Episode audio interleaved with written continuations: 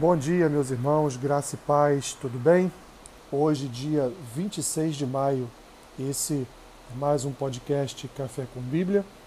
E a leitura que vamos fazer hoje, junto com uma breve reflexão, está lá na Epístola de Paulo aos Romanos, capítulo 5, versículo 5, que diz assim: Ora, a esperança não confunde, porque o amor de Deus é derramado em nosso coração pelo Espírito Santo que nos foi outorgado. Maravilha, meus irmãos, um texto onde o apóstolo Paulo fala fala de nos gloriarmos nas nossas próprias tribulações. Que coisa difícil, né, meus irmãos? Mas ele ele nos dá algumas justificativas para que isto aconteça. Primeiro, meus irmãos, que nós não fomos justificados ou não somos justificados por nós mesmos ou por nossas obras. Nós fomos justificados mediante a fé. E por causa disso, dessa fé que nos foi entregue por Deus e que por consequência, através desta fé, da fé na obra de vida, morte e ressurreição de Jesus, nós fomos, portanto, justificados dos nossos delitos, dos nossos pecados, justificados e, portanto, absolvidos dos nossos pecados ou crimes contra Deus. E com isso encontramos em Jesus a paz. A paz, como a Paulo, Paulo vai dizer, por intermédio, por acesso através da fé e de uma graça, meus irmãos, que traz ao nosso coração a esperança da glória de Deus.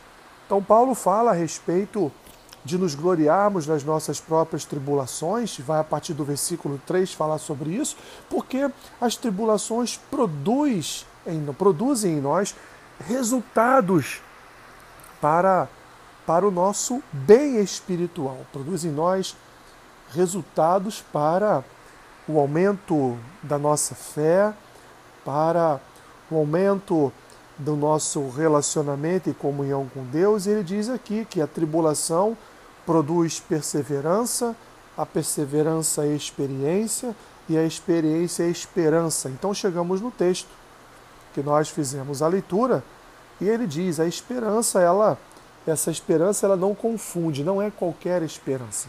É uma esperança no sentido de que temos a certeza de que o Senhor há de nos livrar das nossas tribulações, porque é uma esperança derramada em nosso coração pelo amor de Deus, através do seu Espírito que nos foi outorgado, que nos foi entregue. O Espírito, meus irmãos, ele nos representa em nossas, em nossas tribulações. É o Espírito que nos conduz à vitória nos momentos em que nos encontramos atribulados.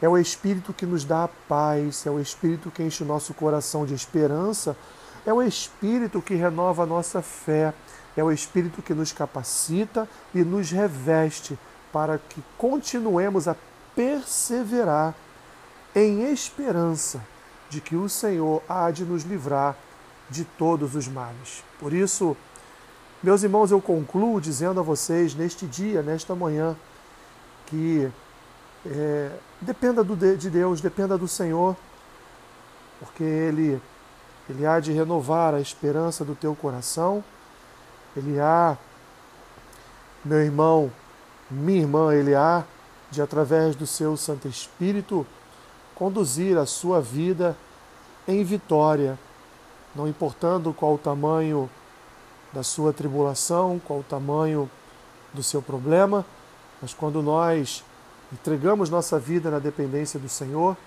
e esperamos nele a sua resposta, nós, meus irmãos, certamente sairemos vencedores em todas as batalhas.